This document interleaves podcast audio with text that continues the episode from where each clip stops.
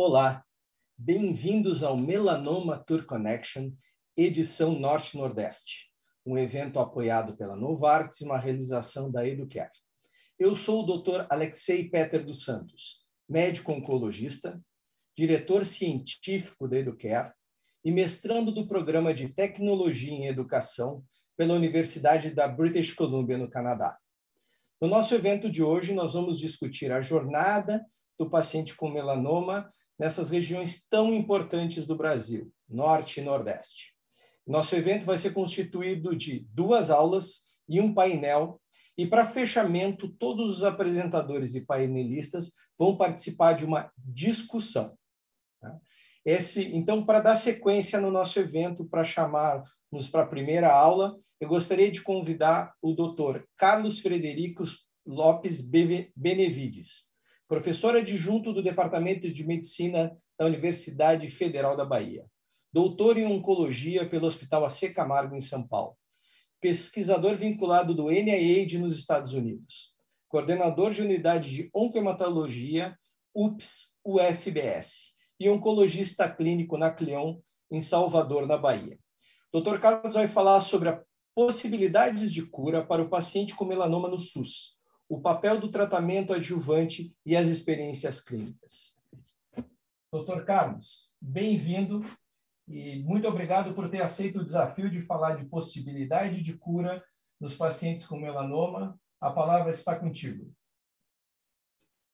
Muito obrigado, Alexei. Agradeço bastante o convite e vai ser uma honra participar desse evento aqui com vocês para discutir um pouquinho desse desafio que é tratar o paciente com melanoma, não só na geometria ampla, mas também no, na rede pública.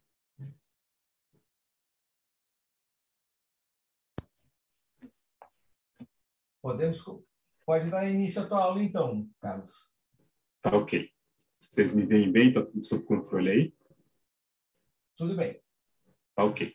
Então, gente, é, agradecendo a Alexei, agradecendo toda a equipe, tentar fazer um, um panorama para vocês de como é que é essa doença, né, a característica que ela tem, é uma doença muito peculiar, é, interessante, desafiadora. Então, vamos, nesses próximos minutos aí, discutir sobre isso.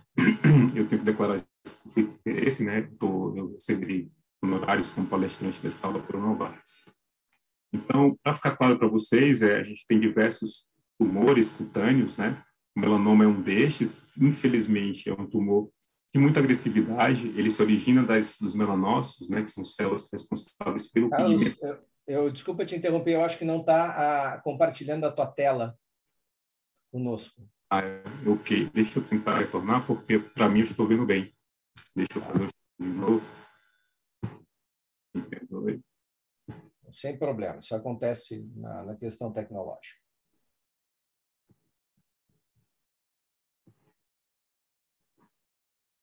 Ótimo. Ok. Acho que teve alguma, teve alguma coisa no botãozinho aqui. Bom, gente, é, como eu estava falando, então, discutir o melanoma, né, realmente é uma doença desafiadora. A gente tem é, diversos tumores cutâneos, né, o carcinoma celular, o carcinoma células escamosas, o tumor de Merkel e especificamente em relação ao melanoma, né, é uma das células que compõem a nossa pele, não só a pele, está presente em outras localizações do nosso corpo, como na região uveal, né, nos olhos, na mucosa, no trato digestivo, nas extremidades das mãos. A gente vai ter como uma discussão mais pormenorizada hoje o melanoma cutâneo, né, né, que é responsável, é derivado do melanócito, responsável pelo pigmento da pele, que infelizmente gera um tumor de alta agressividade, né, de uma malignidade muito grande. É, então, ao ponto que a gente, infelizmente, acaba lidando né, uma doença desse nível de agressividade. Né? A gente, quando fala de pacientes do SUS, a gente vê realmente pacientes com muita doença avançada, doença que perde o time diagnóstico. É um desafio ainda maior para a gente. Então, em termos de incidência, é uma doença que cresce a incidência no mundo, né? 55 mil pessoas morreram de melanoma é, por ano, segundo estimativas da OMS. E uh, a gente percebe que a incidência mais que dobrou em 30 anos. Em relação à incidência mundial, uma doença que ainda tem a maior parte dos casos nas latitudes mais altas, né, na região do, do, do Inglaterra, Estados Unidos, Canadá, Nova Zelândia, toda a Europa, mas o Brasil também tem uma quantidade de casos importantes que a gente vai discutir um pouco mais adiante. Então, aqui falando do Brasil, está previsto 8.450 casos, né, como uma previsão de incidência em 2020. É, predomina tanto em homens quanto em mulheres. A gente observa que tem uma predominância maior em, é, na região sul e sudeste, mas no nordeste ele não está isento dessa incidência. A gente compreende que, de certa forma, o que a gente também tem na região nordeste é um pouco subdiagnóstico. Né? Como eu falei para vocês, é, a gente tem uma população que não é tão bem servida de medicina suplementar, é muito dependente da medicina, da, da diagnóstico da rede pública, e muitas vezes esses pacientes se passam pelo diagnóstico, né? acabam falecendo da doença, sem sequer ter um diagnóstico adequado. Mas ainda assim, em alguns estados a gente observa incidências até 2, 3 por 100 mil né, em, em nossa população da região norte e nordeste. Fator de risco é algo bem conhecido do nosso cotidiano. Então, a gente sabe que o sexo masculino tem um pouco mais de predominância da doença. Não se sabe muito bem em relação a isso, mas certamente tem a ver com questões comportamentais, né? Os homens, eles cuidam menos da pele, eles têm menos cuidado com a exposição solar, muitos estão expostos à queimadura solar, a questões do próprio trabalho. É, então, isso pode ser um fator relacionado. Há estudos que questionam o papel da testosterona também, como, estimula, como a estimulação da melanogênese. Mas há um discreto predomínio de homens em relação a mulheres. Pele clara, um efeito claro, né?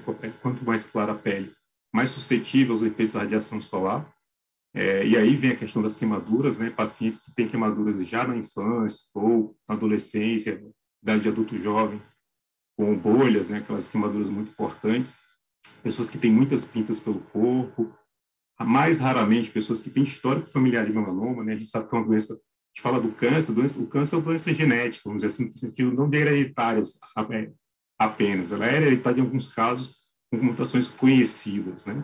E indo na linha da questão do, do da exposição solar, o bronzeamento artificial é um fator de risco porque expõe radiação ultravioleta e pacientes que são imunossuprimidos porque o sistema imunológico não consegue agir adequadamente contra o desenvolvimento de doenças. Então, para vocês entenderem como funciona essa questão da exposição solar, eu gosto sempre de mostrar esse slide, que é bem interessante como a natureza é sábia, né? Ela tenta nos proteger. Então, uma vez que você tem aqui né, o dano da radiação solar, radiação ultravioleta, isso vem, essa radiação vai lá e lesa o DNA, né? leva ao dano do DNA. Isso é detectado pela célula, né, pelo e parte da célula ela passa a transcrever por uma proteína chamada P53, que é uma proteína que protege o ciclo celular, né, a divisão das células, e isso leva a transcrever uma proteína chamada proopiomelanocortina. Essa proteína, ela na verdade são vários outros fragmentos proteicos. Um desses fragmentos, ele vai estimular no melanócito a produção de pigmento, que é a melanina, né? E a melanina vai ser transferida do melanócito de volta ao queratinócito e vai pigmentar a célula da pele, nessas camadas superficiais da pele, para proteger o DNA e, assim, evitar novos danos ao DNA, né? novas alterações que levem à morte da célula ou mutações. É interessante também que uma parte dessa proteína também leva à produção de endorfinas, né, que é o analgésico natural do nosso corpo. E aí, não raro, essa endorfina é o motivo de algumas pessoas gostarem tanto de se queimar ao sol, né, de ficar ali torrando ao sol, porque tem uma sensação até prazerosa, então algumas pessoas que acabam se viciando por é, bronzeamento artificial. Então tem a ver com essa questão da própria melanogênese relacionada ao dano da radiação ultravioleta. Então, dar um diagnóstico, sempre ter atenção às lesões principalmente pigmentadas nas pintas. Então, você tem aí uma regrinha que a gente chama ABCDE. Então, se é uma lesão que é assimétrica, ou seja, uma, uma parte da lesão não é espelho da outra quando dividida ao meio, então quando tem bordas irregulares, ou quando muda de cor, ou eventualmente pintas maiores, né, com mais 6 milímetros, ou que mudam, elas, na evolução delas, elas ficam diferentes. É sempre importante ter atenção a isso, ficar bem atento que pode, não sempre, nem sempre será um melanoma, mas sim sendo, precisa ser tratado o mais precoce possível. O diagnóstico é feito, na verdade, com a suspeita clínica, porém, é necessário fazer uma biópsia. E aí é o primeiro desafio né, da parte do paciente no sistema público, né? o acesso, acesso a tentar buscar um dermatologista que veja essa lesão, que consiga suspeitar dessa lesão e com o diagnóstico é dependente da biópsia, porque a biópsia vai confirmar o melanoma e não só uma pinta que tem e quais as características desse, desse melanoma, se é um melanoma mais profundo, que a gente melanoma espesso, ou se é um melanoma mais fino, um melanoma mais precoce, porque o melanoma, a depender da espessura, ou seja, da profundidade que ele invade, a, invade a pele, ele se transforma numa outra doença. Quanto mais profundo, ele aí sim é um melanoma mais maligno. E isso tem a ver também com questões da própria agressividade da doença relacionadas às mutações. Então, é uma doença que a gente é, mensura ela, como eu falei para vocês, né, o T, o tumor, é quanto mais profundo, mais perigosa essa doença, porque ela pode atingir os vasos sanguíneos e os linfáticos. Então, o primeiro caminho que ela se utiliza é migrar para os vasos linfáticos, as, as ínguas que a gente tem no nosso corpo, e daí também poder passar para outros órgãos que são as metástases, porque a gente não quer que aconteça, né? A gente quer que o paciente, a gente pega o paciente aqui, no mais tardar, uma doença linfonodal e, no caso desse, usar tratamentos que possam curar esse paciente.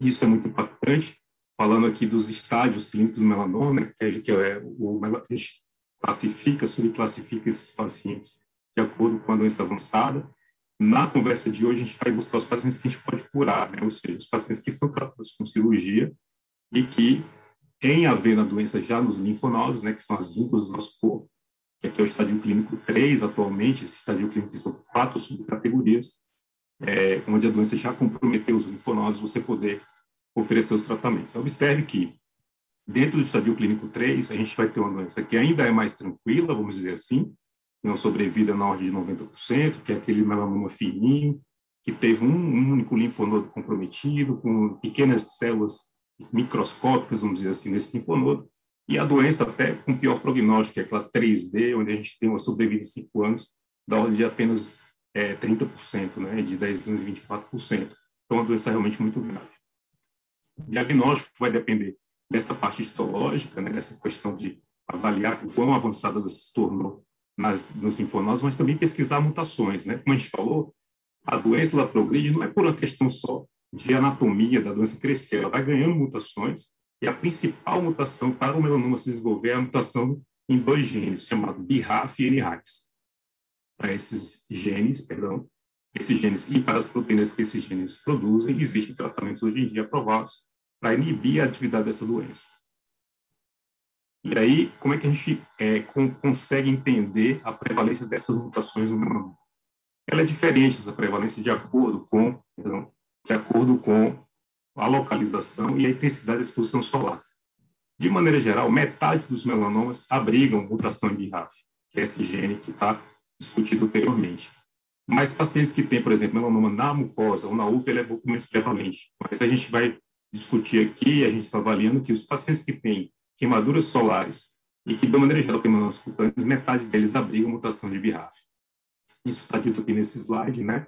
Da todas as mutações que são prevalentes no melanoma, as mais conhecidas, cerca de 47% está no gene do BRAF e os outros 29% no gene do NRAS. E as duas drogas que inibem esses, essas mutações, você consegue, vamos dizer assim, trabalhar a, o controle da doença em até 70% dos casos. Ao ponto que não, é, com tanta evidência dessa, dessa, da participação desses genes na desenvolvimento do melanoma, os principais guidelines do mundo, os principais protocolos do mundo recomendam a inibição dessa via, a testagem desse tipo de mutação para os pacientes. Então, os pacientes que diagnosticam melanoma não apenas têm que fazer sobre biópsia, tem que ver como é que essa doença está em relação a se houve ou não espalhamento pelo corpo, mas também fazer uma pesquisa molecular para entender se essa mutação está presente ou não. Inclusive, essa é uma recomendação da própria Sociedade Brasileira de Oncologia sobre a necessidade dos pacientes em estádio 3, ou seja, que a doença é curável, mas que já caminhou para os linfonodos, que seja feita a testagem de, da mutação. Falar agora da reta final agora dessa discussão, que é o tratamento em si, né? o tratamento adjuvante. O que quer dizer isso? A gente tem o tratamento, vamos dizer assim, é o ator principal, que é a cirurgia, né, retirar essa lesão, pesquisar esse linfonodo, avaliar se não há metástase sistêmica, e uma vez feito isso, o que, é que a gente pode fazer além disso para aumentar a chance de cura do paciente? O que, é que a gente tem é, até hoje em dia de evidência? É, por que, isso é importante? Porque a gente, como falou anteriormente, né, os melanomas do estádio clínico 3, você pode ter em até 5 anos 85% de recidiva, com metade, metade dessas recidivas sendo metástases. Né? Então, fatos graves, a gente precisa cuidar disso. E aí vamos falar um pouquinho né, sobre esses tratamentos, mais notadamente sobre os inibidores da mutação do BRAF e de NRAS, que são os inibidores de BRAF e de MEC. Então, qual é o escopo? A gente vai focar nos melanomas de alto risco. que são os melanomas de alto de linfonodos positivos, ou seja, o gânglio, o linfonodo, já foi acometido pela doença, né, que é o escopo da prática atual, as aprovações que a gente tem nos órgãos regulatórios, né, na Anvisa, no Brasil e na parte do mundo, se, se baseiam em estudos que focaram nesses pacientes. Então, aqui fazendo um panorama para vocês sobre todos os tratamentos que têm algum tipo de dado em relação à melhora de sobrevida ou de, de evitar recorrência da doença, né? Quando a gente vê um paciente que tratou um melanoma, se ele não fizer nenhum tratamento adjuvante, se ele fizer só a cirurgia, o risco de recorrência desses pacientes em 5 anos é 70% em média. Uma sobrevida global de 45% aí, diga-se 55% em média, em 5 anos. De diversos tratamentos já testados, poucos já comprovaram ganho em sobrevida. Alguns com de, de, força estatística e de benefício mais robusto, outros menos. Então, antigamente, lá na década de 80, na década de 90, a gente só tinha o interferon, que é um tipo de citocina, né, uma proteína que, que participa do sistema inflamatório da imunidade, e esses tratamentos eles tinham ganhos muito modestos em relação à redução de recorrência, né, de 70% para 64%, a sobrevida de 45% para 41%, e acabam que esse, nenhum desses tratamentos se tornaram tratamentos é, agregados ao paciente oncológico.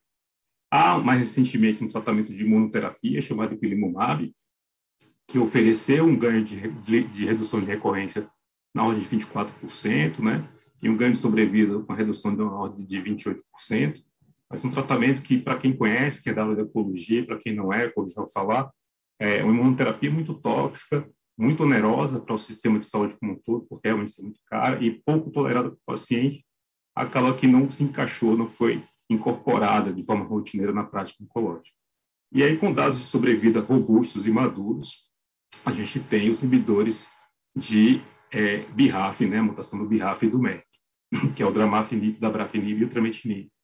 Que esses, o benefício dessas drogas foi uma redução de risco de 53%, né, Imagine que a gente tinha 70% de risco de recorrência em 5 anos, a gente reduz para 37%, e o risco de mortalidade de 45% sendo reduzido para 26%. E vamos falar um pouco sobre esse tratamento.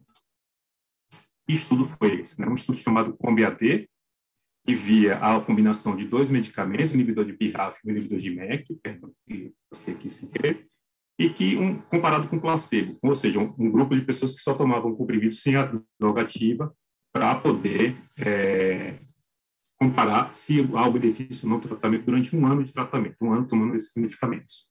Aqui a característica, como eu falei para vocês, é um estudo que incorporou pacientes que tinham o estadio clínico 3, ou seja, a doença que ia para os linfonodos, e aqui são os resultados de benefício. À esquerda dessa linha, perdão, que está aqui, a gente tem o quê? A gente tem o tema force plot e o benefício para todos os grupos que utilizaram o medicamento como tendo redução de risco de recorrência. Seguindo na, nos gráficos, a gente vai falar aqui sobre a sobrevida livre de recorrência, ou seja, a sobrevida livre da doença retornar. Quando a gente observa para o estadio clínico 3A, a gente tem uma redução de risco importante nesses pacientes, perdão. É, no estadio clínico 3A, ele tem uma sobrevida melhor, na ordem de 80%, para quem usou a droga em três anos. Isso também se repete no estadio clínico 3B, vai para 58% quando comparado a 39% em é, anos, e no estádio clínico 3C, 51% versus 31%. Retornando novamente aqui, a gente tem um follow-up mais longo, voltando para o estádio clínico 3A.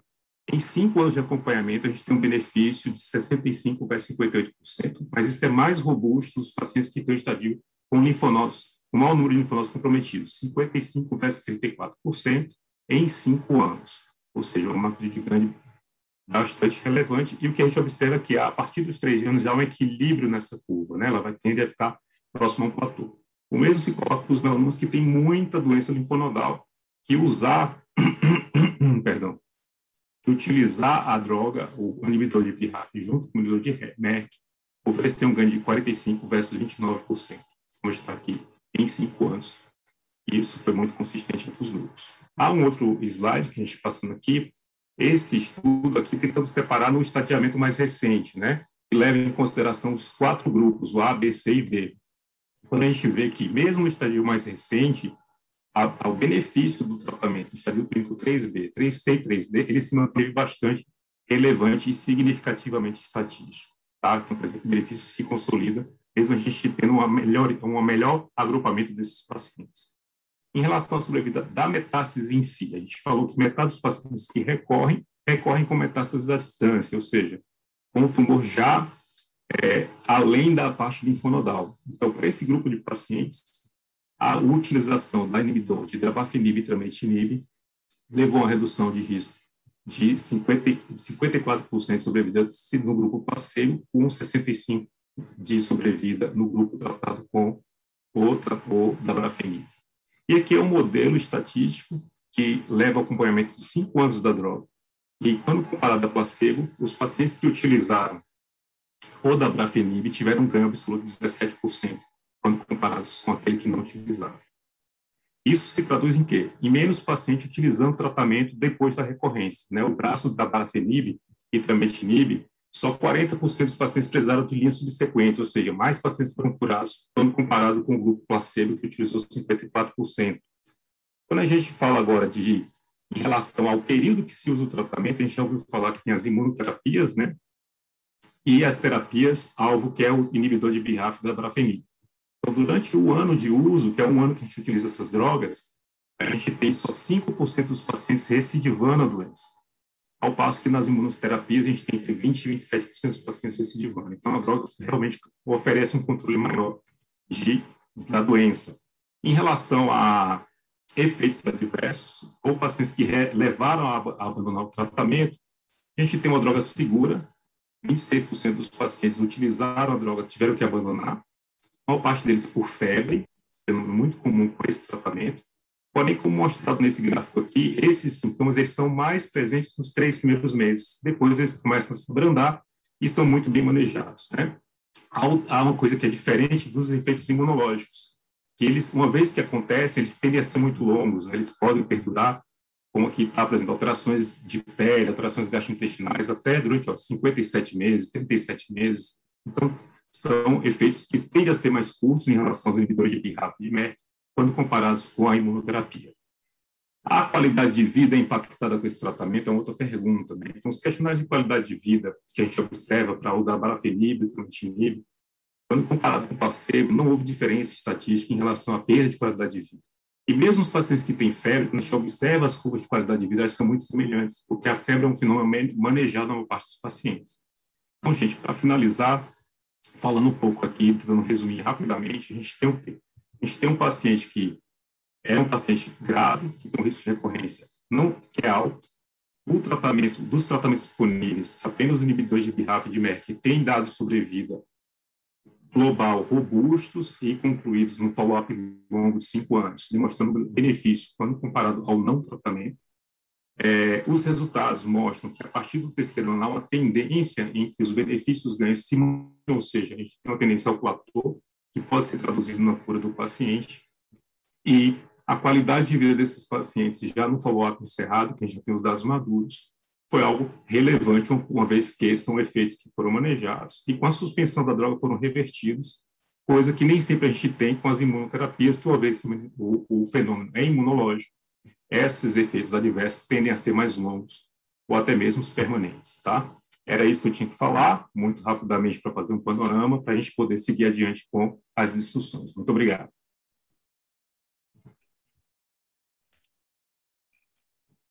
Muito obrigado, doutor Carlos.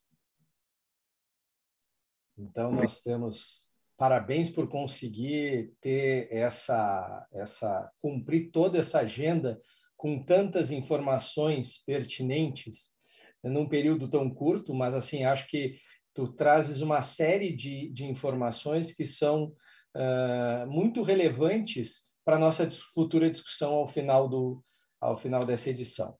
Então, para dar sequência, nós agora vamos para o painel. Então, eu gostaria eh, de convidar a farmacêutica é, Renata Mundim, para dar início ao, ao painel. Ah, Boa noite a todos. Boa noite. gostaria de... Deixa eu só, te, só, te, só, apresentar aqui é, a, a, Renata.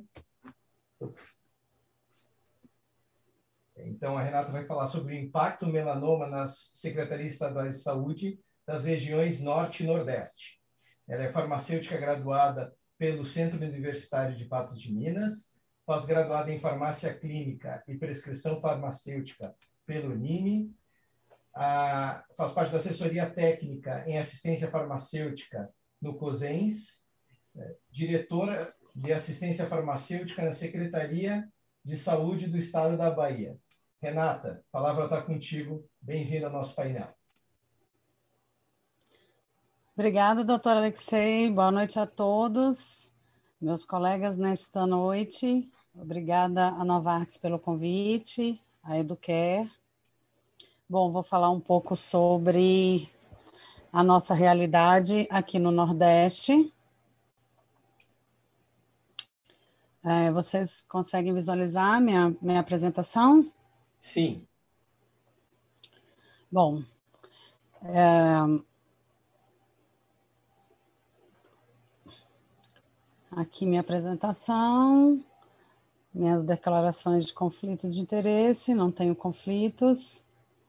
Bom, falando um pouco dos números, né, o doutor Carlos já trouxe um pouco da, da incidência da doença no Brasil, então, só para né, a gente falar rapidamente aqui, a, a incidência, a taxa de incidência para cada 100 mil habitantes dos homens é 4,3 e nas mulheres é 3,94.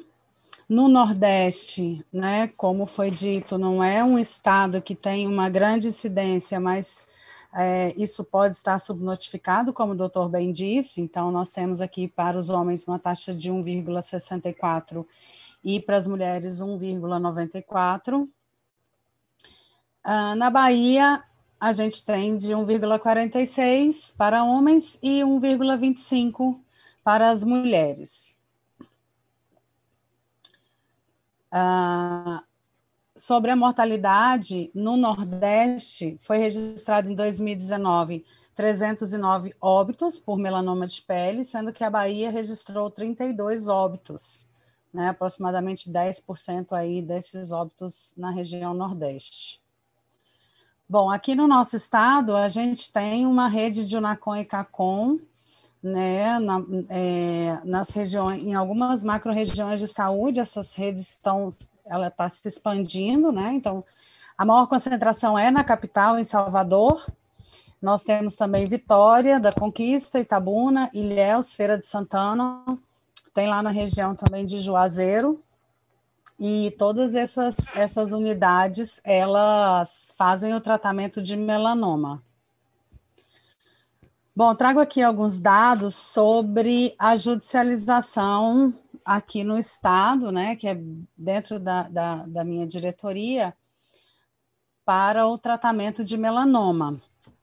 Nós temos hoje 17 pacientes é, judicializados para receber medicamento para tratamento de melanoma, né? São esses medicamentos aí. 23% desses pacientes eles são provenientes do setor privado e 74% são provenientes do SUS, né, dessas é, e, e CACONs. Então, aqui é, nós temos 11 pacientes de Pembro, 4 de Nivo e um paciente de Pile, de Cobimetinib e Verumafenib. É,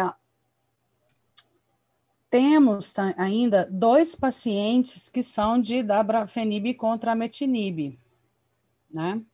Que é, teve uma falinha aqui que eu não coloquei aqui, me perdoem, mas temos sim dois pacientes registrados aqui, dentro desses 17.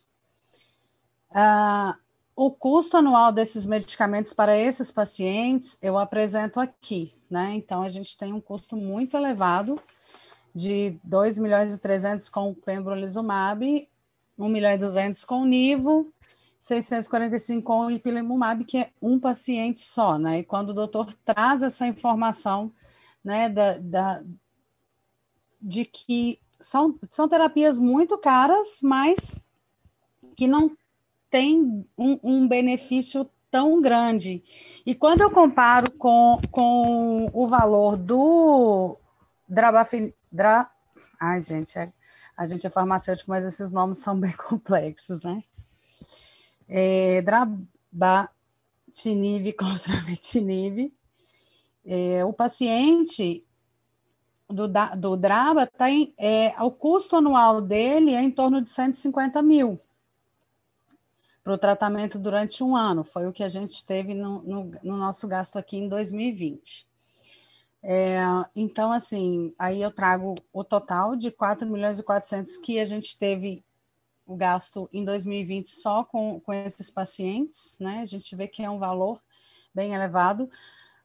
É, a judicialização aqui no estado, ela aumenta em torno de 50% ao ano. A maior parte, o maior volume financeiro são os medicamentos oncológicos, né? que a gente tem esse, esse gasto maior aqui em termos de volume financeiro, são medicamentos realmente de alto valor. Então, a gente tem essa, essa preocupação aí com, com esse acesso né, ao paciente. A gente sabe que são terapias que têm chegado, mas infelizmente a velocidade de avaliação e de incorporação do SUS não ocorre junto, né, na mesma medida do, da, da disponibilização dessas tecnologias e do benefício que, que elas trazem para o paciente. Bom, vou deixar com meu amigo Mário, que vai falar um pouco sobre é, mais algum, alguns dados aí do Nordeste. Muito obrigada a todos. É com você, doutora Alexei. Muito obrigado, Renata. Tu nos traz um raio-x muito importante, mostrando os valores e o quanto tem de impacto é, o melanoma e as drogas relacionadas ao melanoma uh, no estado da Bahia. E para dar sequência, eu convido o Mário Moreira, uh, que é sanitarista, mestre em saúde coletiva e medicina social pela Universidade Federal de Pernambuco, auditor em saúde, qualificação profissional na área de gestão. O Mário continua nos falando sobre o impacto do melanoma na Secretaria Estadual de Saúde das regiões Norte e Nordeste. Mário, a palavra está contigo, bem-vindo. Muito obrigado.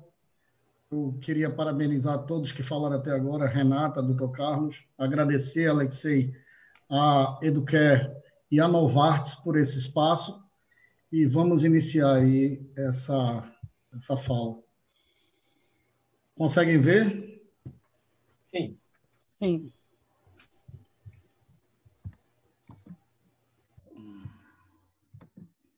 Então, como foi dito, eu sou gestor público e auditor.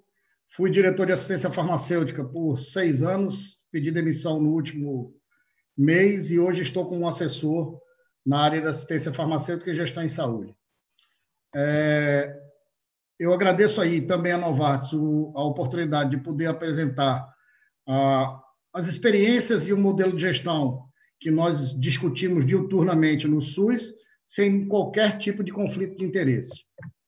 Então, como foi dito por Renata, é, na Bahia ela tem 27 ações judiciais, em Pernambuco nós temos 91.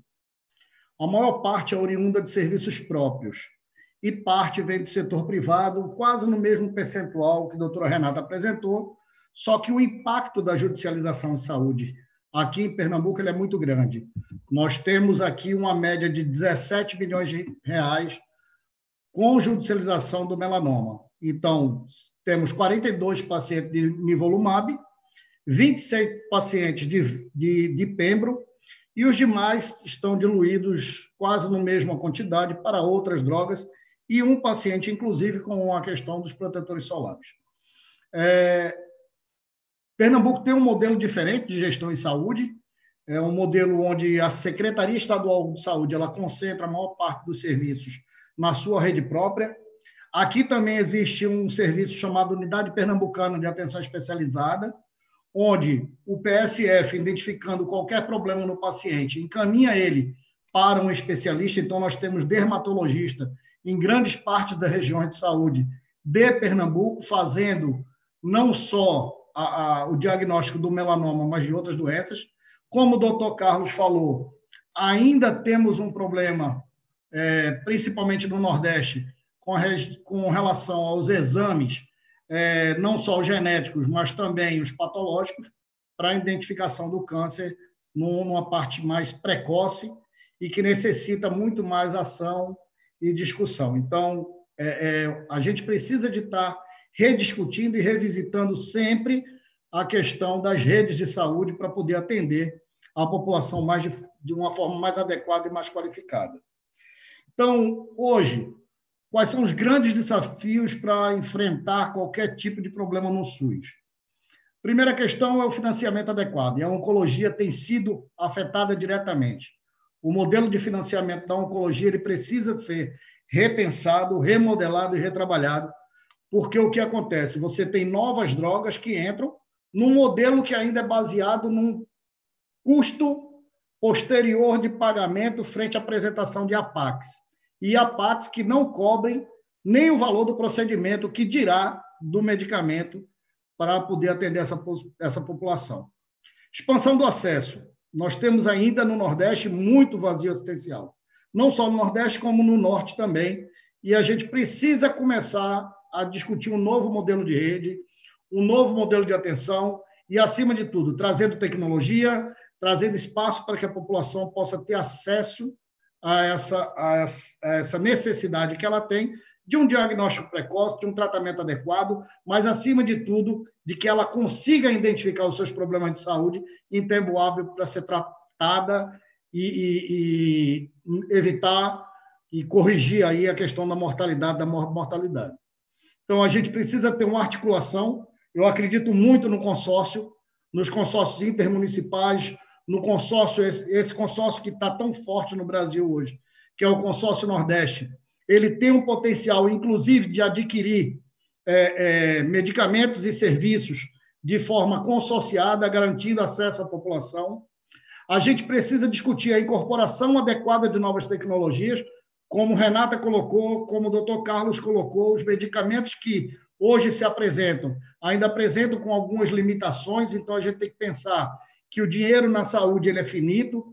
Nós temos um modelo é, de gestão hoje no Ministério da Saúde baseado muito em economia e que com a emenda constitucional 95, quando nós temos mais 19 anos para frente, onde não pode ter incremento de recursos em saúde, a gente tem uma tendência a cada vez mais o SUS ser precarizado, os tesouros estaduais e municipais estão sendo diretamente afetados. Há 10 anos atrás, a cada 100 dólares é, gastos com saúde, 70, de, 70 dólares eram do governo federal, 30 de estados e municípios, e essa lógica se inverte 10 anos após. Hoje, em torno de 60, 70 reais são gastos de estados e municípios e 30 dó, é, dólares são gastos com o governo federal. É, eu só queria dar uma informação, que é uma informação muito importante. Nós dobramos o recurso com judicialização da saúde, haja vista a quantidade de judicialização de saúde que tem chegado. Então, o recurso hoje, para atender 75 mil pacientes na, no componente especializado, é na ordem de 130 milhões, e o recurso para atender 3.500 pacientes de judicialização gira em torno de 400 milhões de reais. Então, nós atendemos menos pacientes, com a judicialização. Então, a judicialização ela não é interessante para ninguém. Ela não é interessante para o paciente, ela não é interessante para o gestor, ela não é interessante para o modelo econômico, ela não é interessante para, para quem produz e fornece o medicamento.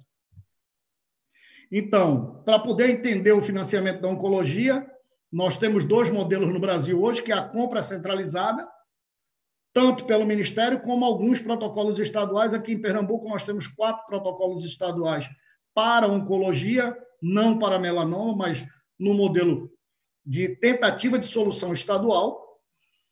Nós temos um financiamento que é baseado, como eu falei, na autorização do procedimento de alta complexidade, que é a PAC, baseado nos UNACONs e CACONs, um modelo de financiamento em pacote, que não garante um bom funcionamento, as unidades precisam de aporte e aí terminam gerando judicialização, porque querem utilizar um medicamento adequado, mas que aquele medicamento não cabe na APAC, e aí termina gerando algum modelo de judicialização. Então, esses modelos hoje são deficitários e precisam cada vez mais de uma discussão, uma revisita ao modelo de financiamento do SUS, e esse modelo de oncologia é um ponto-chave a ser discutido.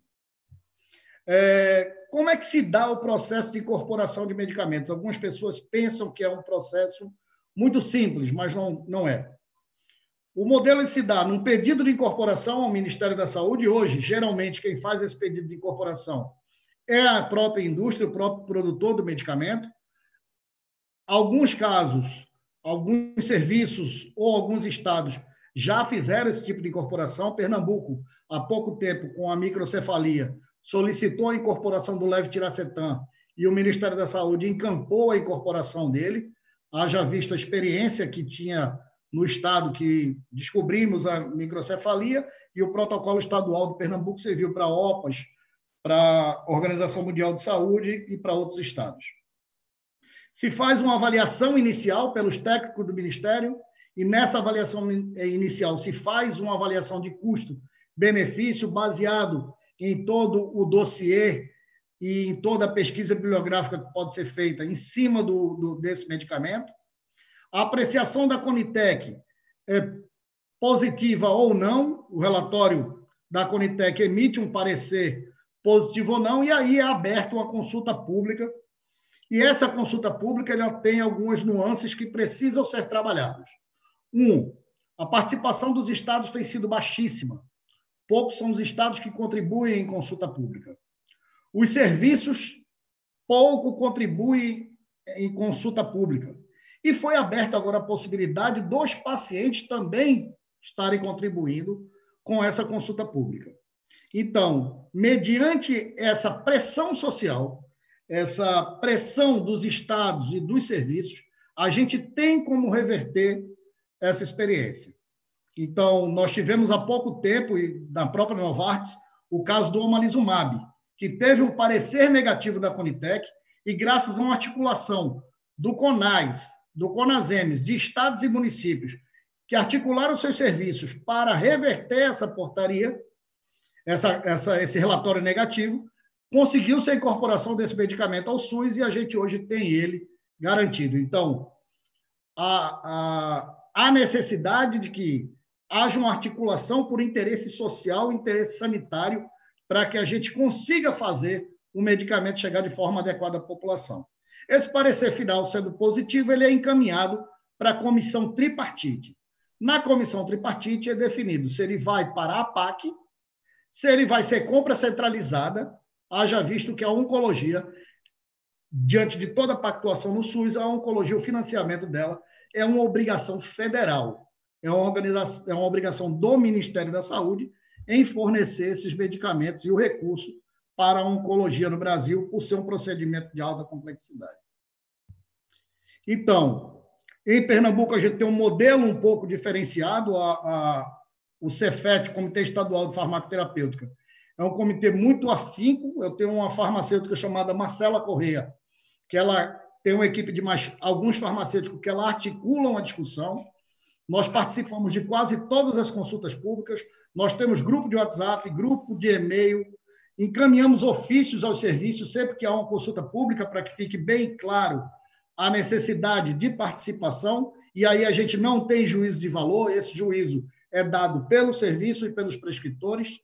Nós temos reunião e apoio aos prescritores para participação nessa consulta pública e envio de documentos e discussão. Fazemos grupos de trabalho, preparamos todo esse, esse arcabouço para que a gente possa encaminhar a, a participação de Pernambuco na consulta pública. E uma vez incorporado o medicamento, nós abrimos para a capacitação dos serviços com relação ao uso adequado e segurança do paciente na, na administração correta desses medicamentos.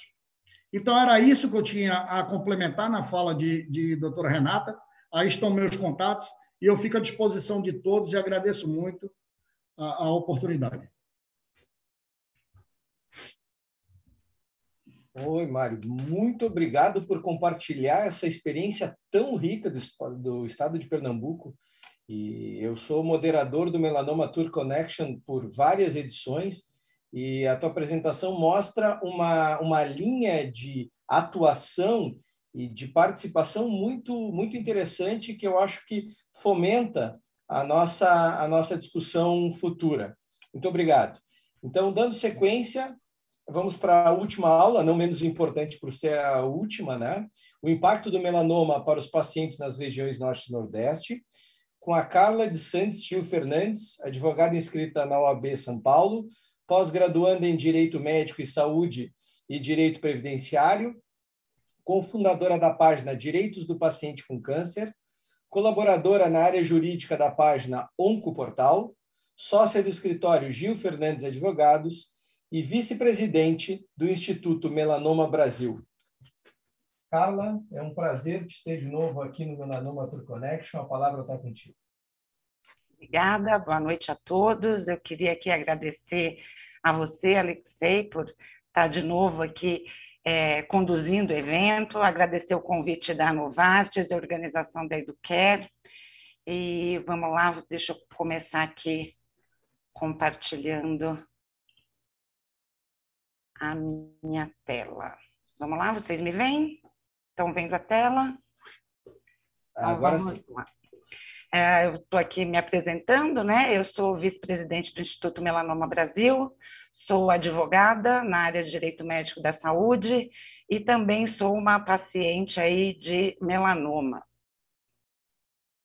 Deixa eu colocar aqui. Pronto, aqui está minha declaração de conflitos, eu não tenho conflitos de interesse.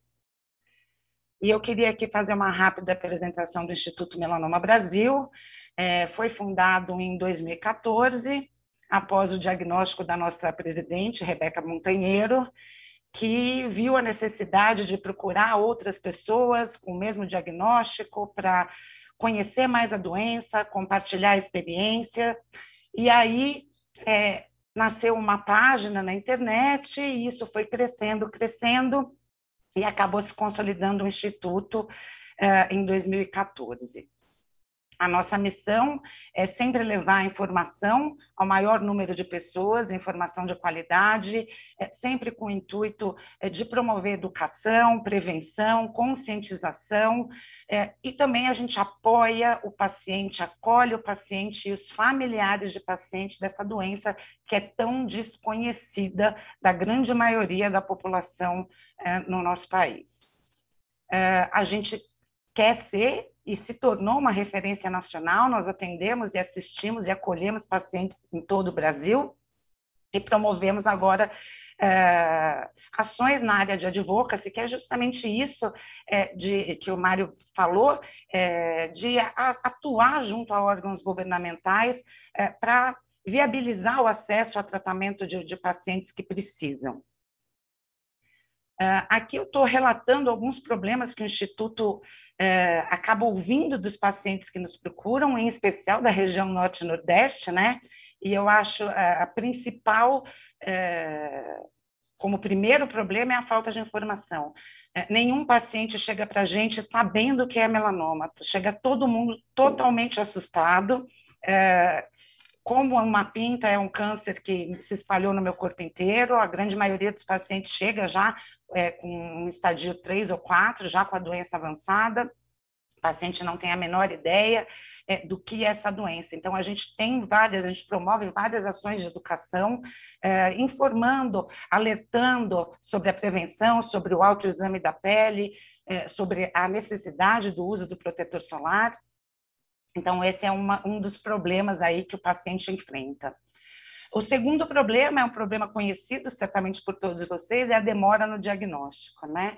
O paciente, eh, infelizmente, eh, procura o serviço de saúde e há uma demora aí no diagnóstico, eh, e o diagnóstico, quanto mais rápido é feito, mais rápido é dado início ao tratamento, e isso é de extrema importância. Agora, em 2009, a gente teve uma lei, né, que foi promulgada, que diz que o paciente tem 30 dias a partir da hipótese da suspeita do diagnóstico pelo médico, o SUS tem 30 dias para fechar, concluir esse diagnóstico. Esse é um prazo agora dado por lei e a gente orienta os pacientes a conseguir é, que isso seja feito dentro da lei. Um outro problema, que todo mundo também sabe, é a demora aí para os pacientes terem início ao seu tratamento.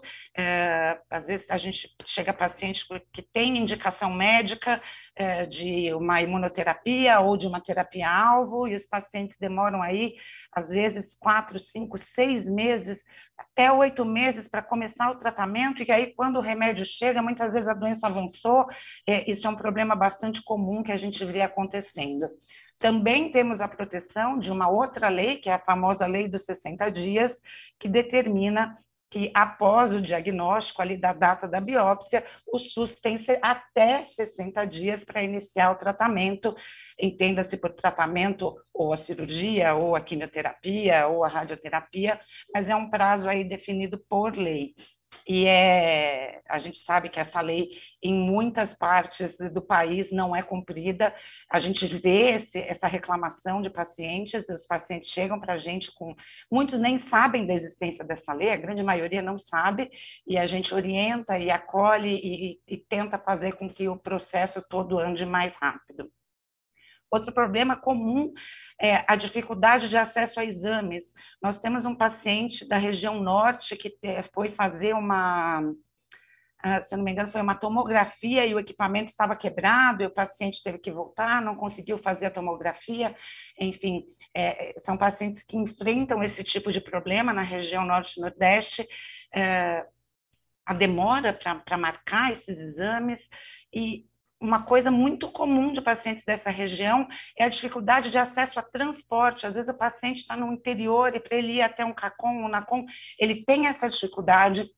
Muitas vezes as prefeituras é, fornecem o, o transporte para eles, mas às vezes não tem o transporte, o paciente não tem o dinheiro para pagar esse transporte. Então é um problema que a gente tem bastante no Instituto.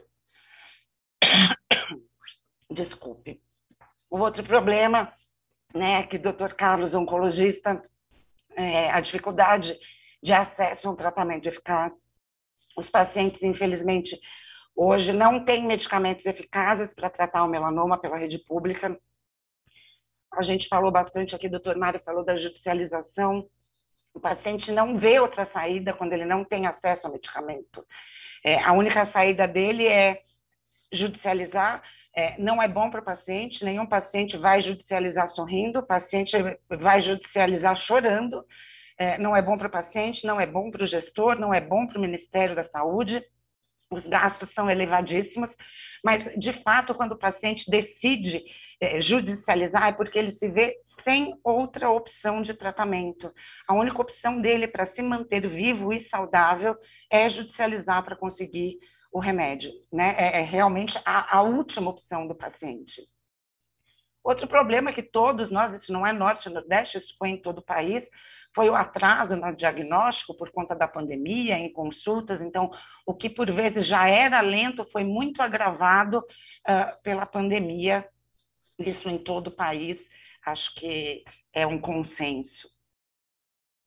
Aqui eu trouxe um, um mapinha aqui para a gente né, só ter ciência. Isso aqui foi, foi idealizado pelo Instituto Oncoguia, que é uma outra ONG que acompanha pacientes, uh, que mais de 88% dos pacientes procuram tratamento já com estadiamento 3 e 4, com doença avançada.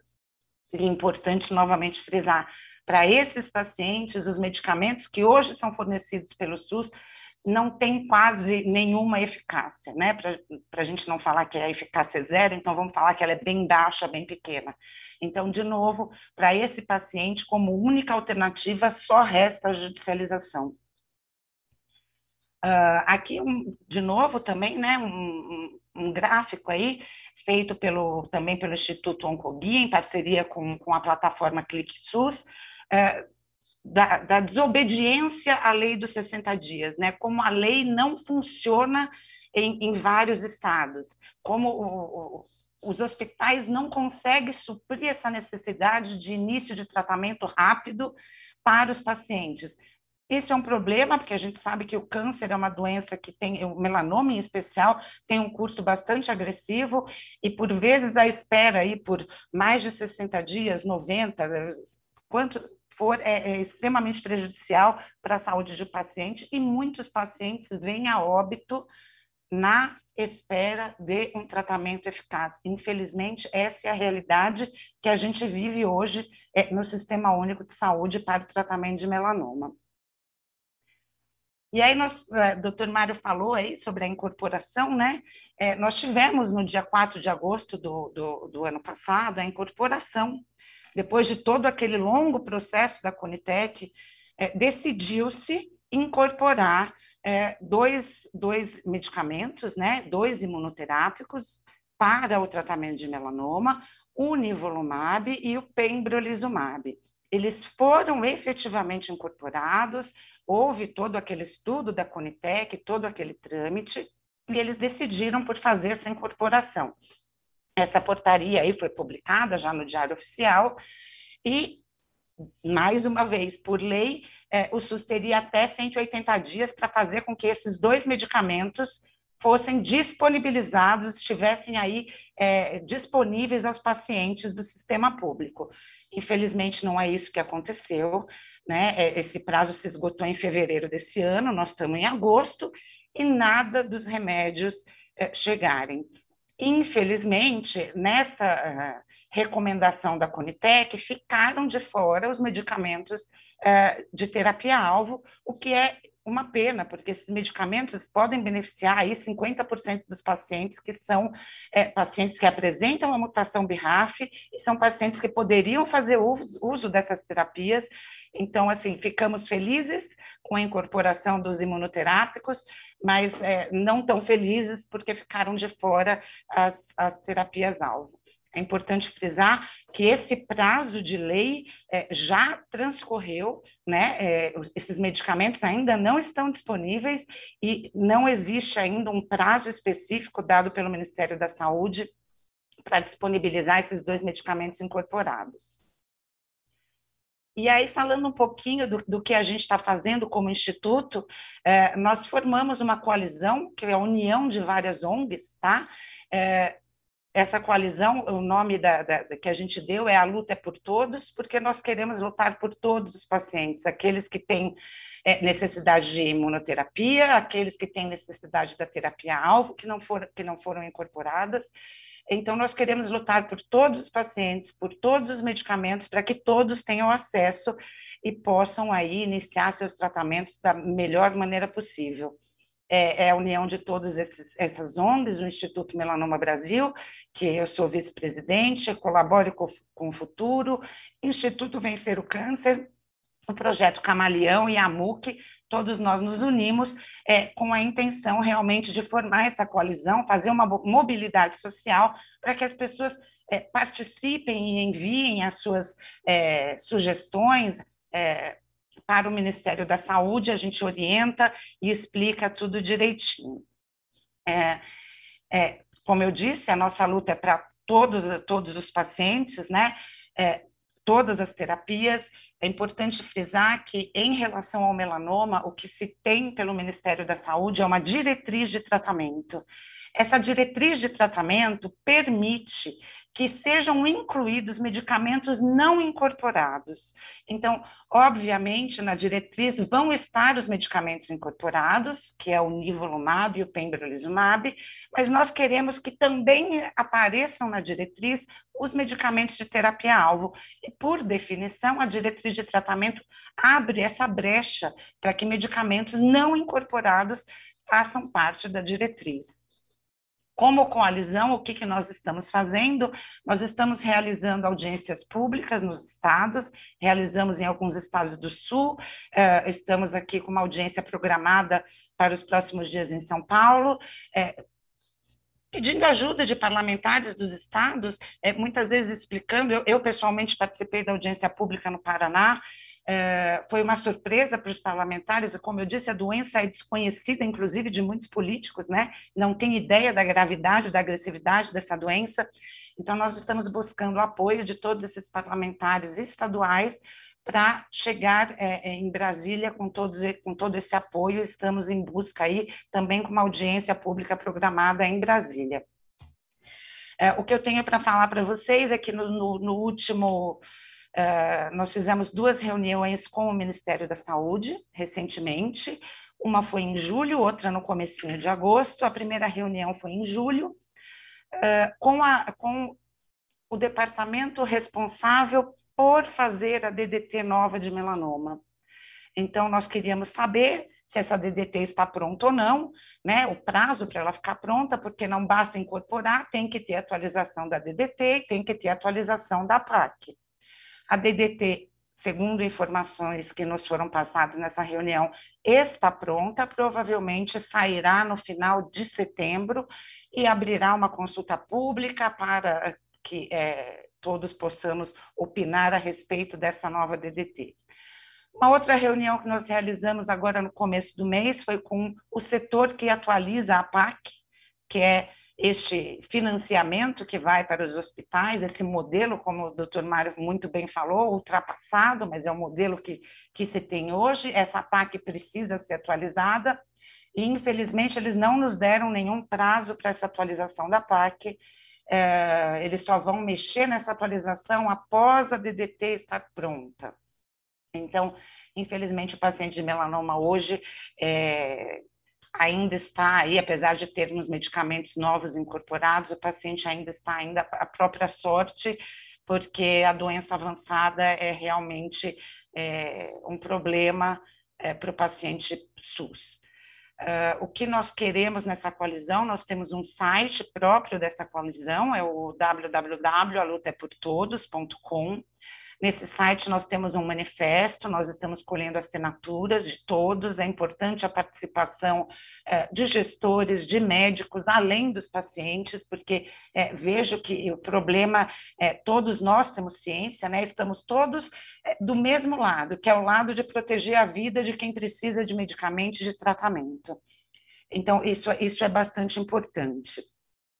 É, eu termino aqui finalizando é, com um pedido é, de que vocês é, encaminhem os pacientes, os pacientes que estão nos assistindo, que irão nos assistir, que procurem as ONGs, as informações são importantes, o paciente é muito carente de informação, a, a ONG, é, daqui tem todos os nossos canais de contato, não é difícil entrar em contato com a gente, é de extrema importância o paciente estar bem informado é, e bem atualizado a respeito do que está disponível, do que foi incorporado, do que não foi incorporado, como está todo esse processo de incorporação e nós acolhemos, orientamos e, e damos todo, todo o suporte aí para o paciente.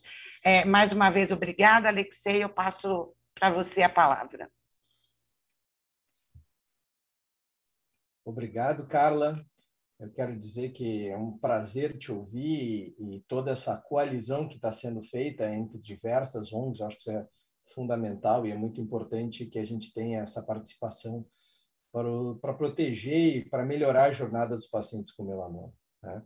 Uh, nós temos uh, mais de 30 pessoas nos acompanhando, é um número bastante interessante. As perguntas são bem-vindas pelo chat. Eu tenho algumas, algumas que chegaram aqui para o meu celular. Na verdade, as perguntas elas podem ser respondidas por todos. Eu vou mais ou menos direcionando a, a, as perguntas para os colegas. Né? Então, uh, eu queria ouvir um pouco o, do Dr. Carlos ali, que falou no início. Como é que é, Carlos, para ti essa, essa, essa dificuldade de acesso e o tratamento de pacientes que eventualmente tu vai descobrir com um melanoma estágio clínico 3 ou estágio clínico 4, mas predominantemente no estágio clínico 3, e que tem a mutação de BRAF, porque a mutação de BRAF ela é determinada por um exame que tu consegues via a indústria, então isso não depende de, necessariamente de gasto do paciente ou de algum sistema público ou privado de saúde. Como é que é esse cenário de, de, da disponibilidade ou não e o que dizer para o paciente nessa, nessa, nesse momento?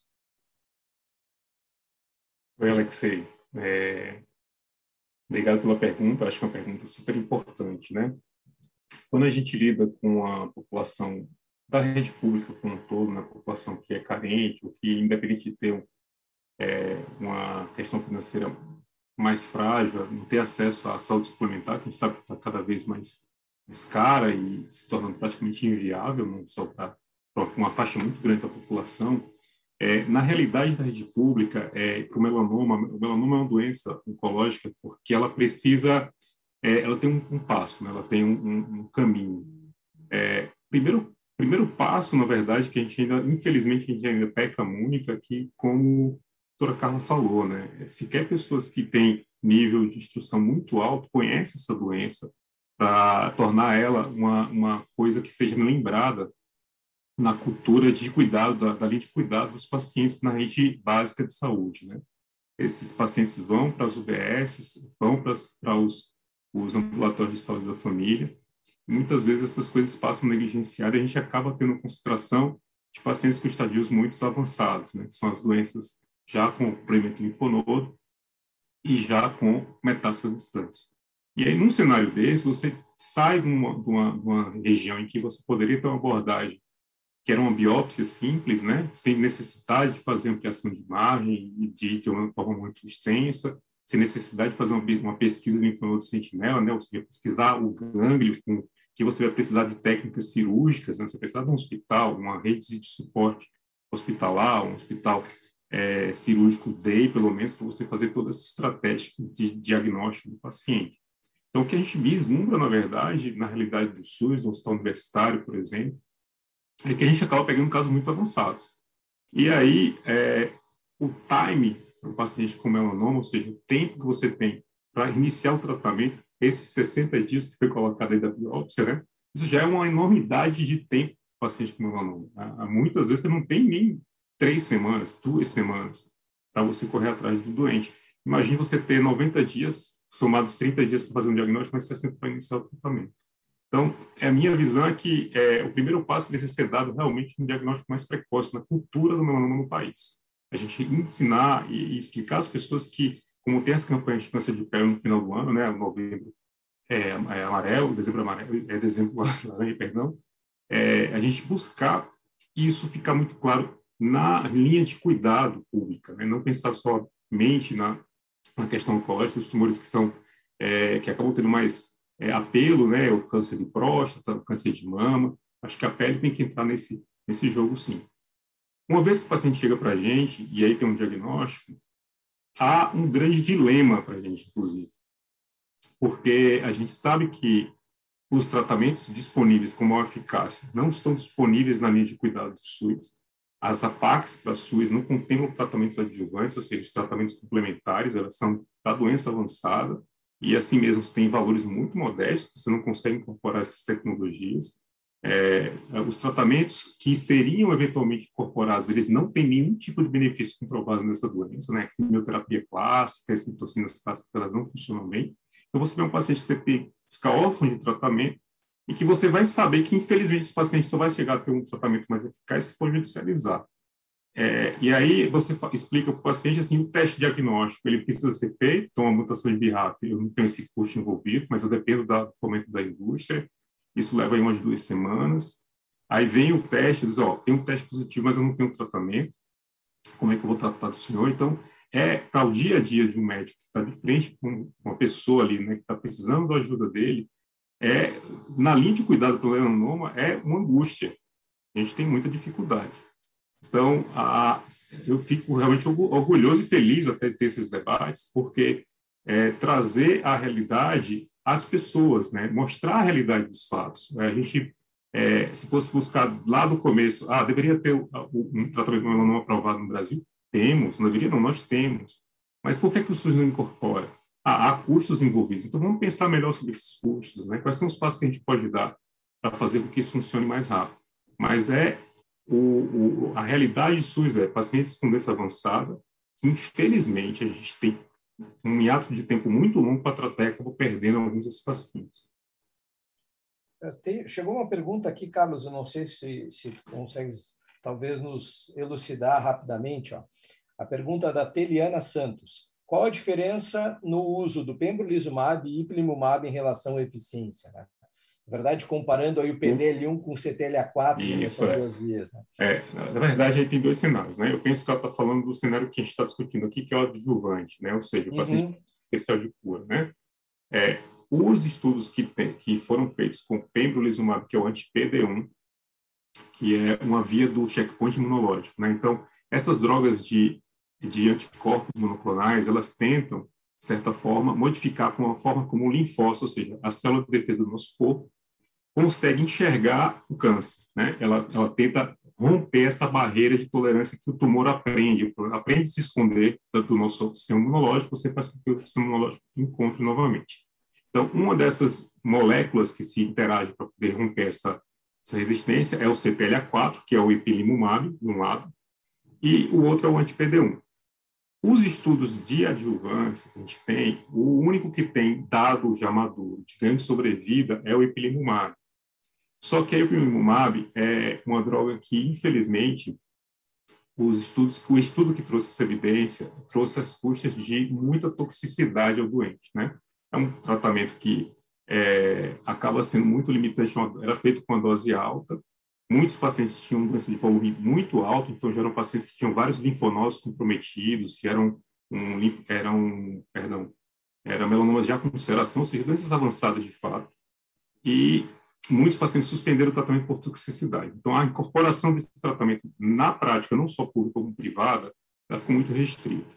Por outro lado, a gente tem um PD1 antes da anti-PD1, que é o pembrolizumab e o nivolumab, que foram drogas, alguns desses estudos foram comparados com o próprio CTLA4, que foi o nivolumab versus ipilimumab. Esse estudo ele não foi positivo em ganho de sobrevida, mas foi positivo em ganho de sobrevida livre da recorrência. E o estudo do pembrolizumab versus o placebo, que é o estudo que você compara realmente uma droga sem ou não fazer nada, que esse estudo ele mostrou o seguinte, que houve uma redução do risco de recorrência, mas até o presente essa redução de recorrência não se traduziu em ganho de sobrevida global. O que quer dizer isso? Você pode recorrer ao melanoma como um linfonodo local, você opera e fica curado, tanto no placebo quanto no, no braço do tratamento. E você pode recorrer ao melanoma como metástase à distância, e aí, infelizmente, você vai fazer outros tratamentos para poder é, compensar essa, essa recorrência.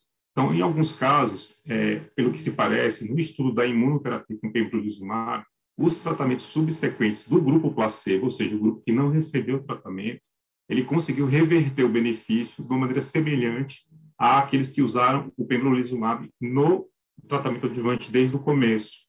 Então, dá uma percepção que talvez esses pacientes que foram no grupo do pembrolizumab não fizeram tratamento, eles foram resgatados na recorrência com os tratamentos imunológicos. E por causa disso, a única coisa que você obteve de benefício foi atrasar a recorrência e não ter a, a sobrevida global demonstrada com o tratamento desde o início. Desde o início, o quê? Eu diagnostiquei e segui um tratamento adjuvante na sequência. Mas, é, no caso das drogas, que é o da Brafenib e Tramantinib, a gente observa que, desde o seu início do uso, a gente teve o ganho de sobrevida livre de recorrência, ou seja, reduziu o número de recorrência, e também o ganho de sobrevida global. Então, você fazer antes, desde o começo, se traduziu no futuro uma diferença entre a sobrevida dos pacientes. Então, parece que, de fato, essas drogas usadas muito no começo, elas fazem a diferença na sobrevida global do paciente, ou seja, na chance de cura do doente. Mas tu concordas que ipilimumab não seria a droga de discussão nesse momento, de se nós tivéssemos que eleger alguma das drogas, né?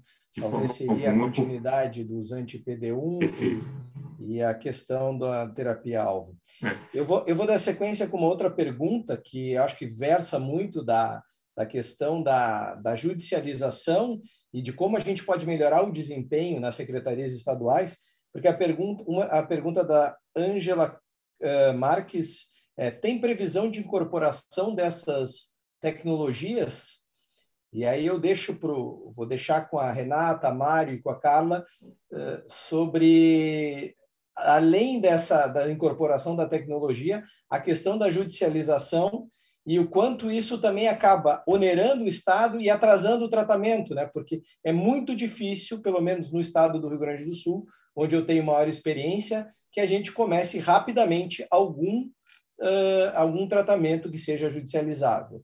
Eu gostaria de ouvir a opinião da, da Renata, do Mário e da Carla, por favor. Bom, é, previsão é algo que a gente não está tendo muito nos últimos tempos, né? Com as incorporações e a efetivação dessas incorporações aqui no Brasil.